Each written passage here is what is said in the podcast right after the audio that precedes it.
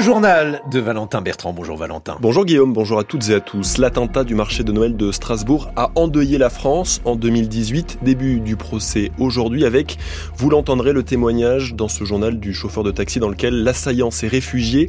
Il revient sur 15 minutes qui ont changé sa vie. 200 millions d'euros en moins pour la culture cette année, c'est le coup de rabot ordonné par Bercy. Les artistes et créateurs demandent à leur nouvelle ministre de les défendre.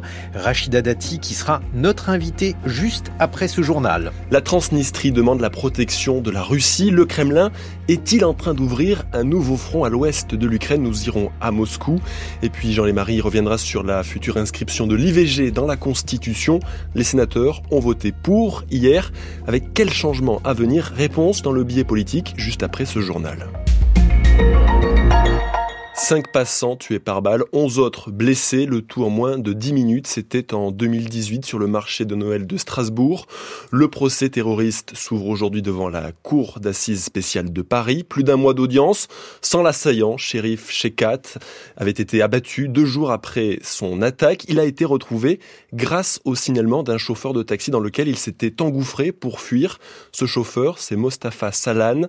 Il est marqué à vie par ces 15 minutes passées sous la menace du terrorisme et il sera aujourd'hui sur le banc des partis civils. C'est les 15 minutes face à la mort, en compagnie du diable en personne. C'est 15 minutes interminables de stress, d'angoisse. C'est 15 minutes que je vais payer très très cher. Je dis qu'il ne m'a pas tué directement, mais il m'a tué d'une autre manière où il a injecté son venin qui est resté jusqu'à aujourd'hui, qui me rappelle qui il est, qu'est-ce qu'il m'a fait et c'est une chose qu'on n'oublie pas. Il y a ce sentiment d'inculpabilité qui est toujours en moi parce que je, pensais ne pas avoir fait assez, alors que j'en ai fait beaucoup. Et cette hypervigilance qui s'installe. Il y a cette angoisse qui s'installe. C'est une forme de venin. Ce stress post-traumatique, la dépression, d'autres pathologies. Cet attentat vient écrouler tout ce qu'on a pu construire dans notre vie.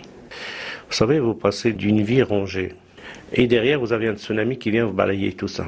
Tout vole en éclats. La famille, les affaires, la maison, euh, les amis. Bien sûr qu'il y a un avant et un après. C'est quelque chose que je vais vivre avec, mais on ne pourra jamais effacer. C'est quelque chose que je vais mourir avec, ça c'est évident. Mostafa Salan au micro de Florence Sturm. Cette histoire, il l'a racontée en détail dans un livre, 15 minutes pour sauver ma vie aux éditions Plomb. Face à lui et face aux proches des victimes, quatre hommes seront, à partir d'aujourd'hui, dans le box des accusés.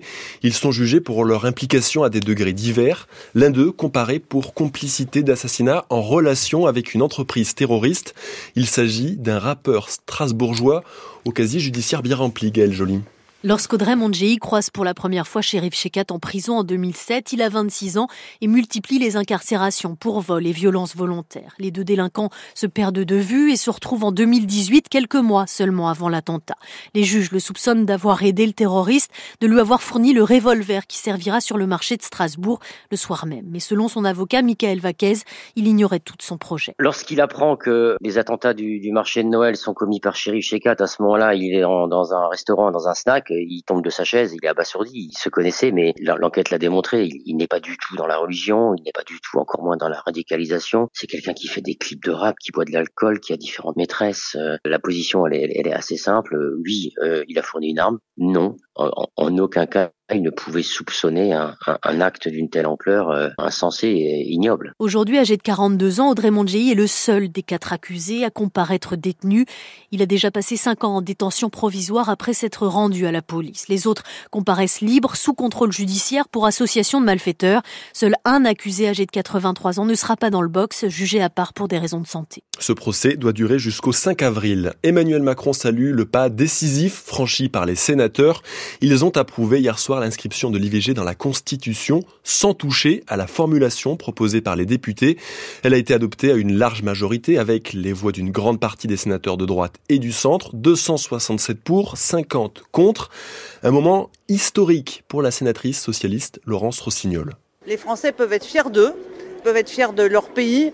Euh, c'est une belle réforme et je trouve qu'il n'y a pas de mal à se faire du bien. On en a un peu besoin et cette fierté qu'on ressent ensemble aujourd'hui d'être fidèle à notre histoire, du pays euh, phare, du pays précurseur en matière de droits humains, aujourd'hui elle est là. Je n'aurais pas l'immodestie de dire que la France doit être un exemple.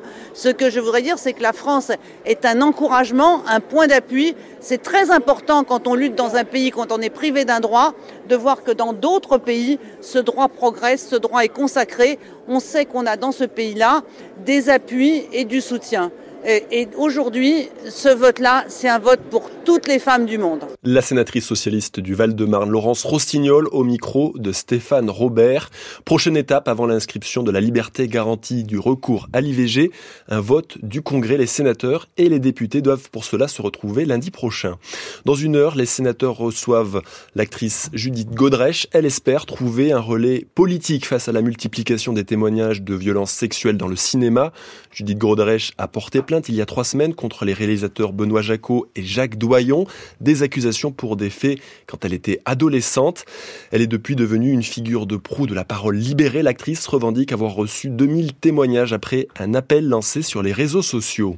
La ministre de la Culture sera dans quelques minutes l'invitée des matins de France Culture, Rachida Dati, en poste depuis un mois et demi avec déjà l'obligation de couper dans les dépenses 200 millions d'euros en moins cette année, la moitié enlevée à la création, demande de Bercy pour faire au total 10 milliards d'économies.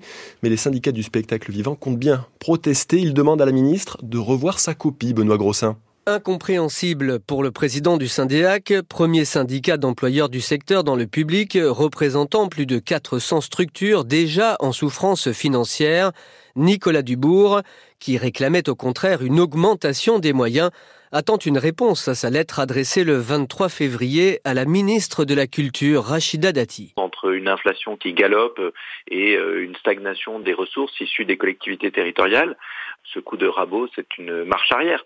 À chaque fois que nos ressources diminuent, eh bien évidemment, c'est euh, de l'activité en moins, des emplois en moins. On est dans une situation critique et euh, on adresse à la ministre de la Culture un message qui est assez simple.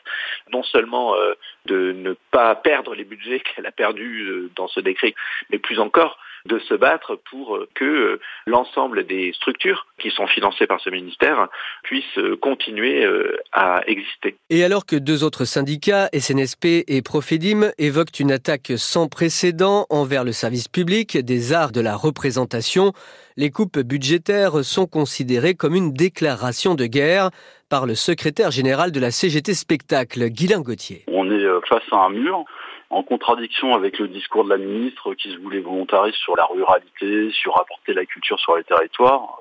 Clairement, euh, le gouvernement organise un vaste plan social euh, pour nos professions artistiques, techniques. Euh, le gouvernement joue vraiment avec le feu. On est à quelques mois des JO. Le contexte n'est pas favorable à ce stade à avoir des JO qui ne seraient pas perturbés. La CGT Spectacle prévoit à la mi-mars d'entamer un mouvement de grève. Dans quelques minutes, nous ferons bien sûr réagir la ministre sur ces coupes budgétaires et leurs conséquences. 8h08 sur France Culture, la suite du journal de Valentin Bertrand. La tension monte entre la Transnistrie et la Moldavie. La Transnistrie, cette région séparatiste, a demandé hier la protection de Moscou. Les députés de ce territoire pro-russe situé entre la Moldavie et l'Ukraine invoquent la pression accrue du gouvernement moldave. Les États-Unis et plusieurs pays européens ont immédiatement condamné l'initiative de cette république autoproclamée. La Russie, elle, dit pour le moment examiner la demande. Alors faut-il y voir une tentative d'ouvrir un deuxième front à l'ouest de l'Ukraine Élément de réponse avec notre correspondant à Moscou, Sylvain Tronchet.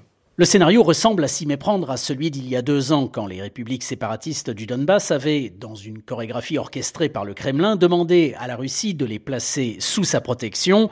Quelques jours plus tard, Moscou reconnaissait les républiques de Lugansk et Donetsk avant que ses troupes n'entrent en Ukraine trois jours après. Hier, le ministère russe des Affaires étrangères a immédiatement accusé réception de la demande du Parlement de Transnistrie en affirmant qu'il allait l'examiner avec la plus grande attention. Pour autant, l'ouverture d'un second front Ukraine semble peu probable. La ligne de front est à plus de 300 km de la Transnistrie et les 1500 militaires russes installés dans la République sécessionniste semblent insuffisamment équipés pour lancer une véritable offensive. La Transnistrie permet néanmoins à Moscou de créer un nouveau point de tension à côté de l'Ukraine. Elle lui permet aussi de maintenir la pression sur la Moldavie alors que cet ancien pays du bloc soviétique frappe à la porte de l'Union européenne, le genre de stratégie qu'affectionne particulièrement le Kremlin. Le procès de Donald Trump à nouveau reporté, il devait débuter lundi, mais la Cour suprême des États-Unis vient de se saisir. Elle doit dire si l'immunité pénale de l'ancien président s'applique ou non. Il est poursuivi pour avoir tenté d'inverser les résultats de la dernière présidentielle.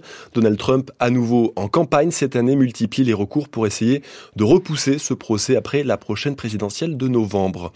Journée d'élection demain en Iran. Deux scrutins sont prévus. D'abord le renouvellement du Parlement, mais aussi de l'Assemblée des experts l'organe chargé de désigner le guide suprême de la République islamique, en jeu de taille car l'actuel guide, Alaï Khamenei, a 85 ans.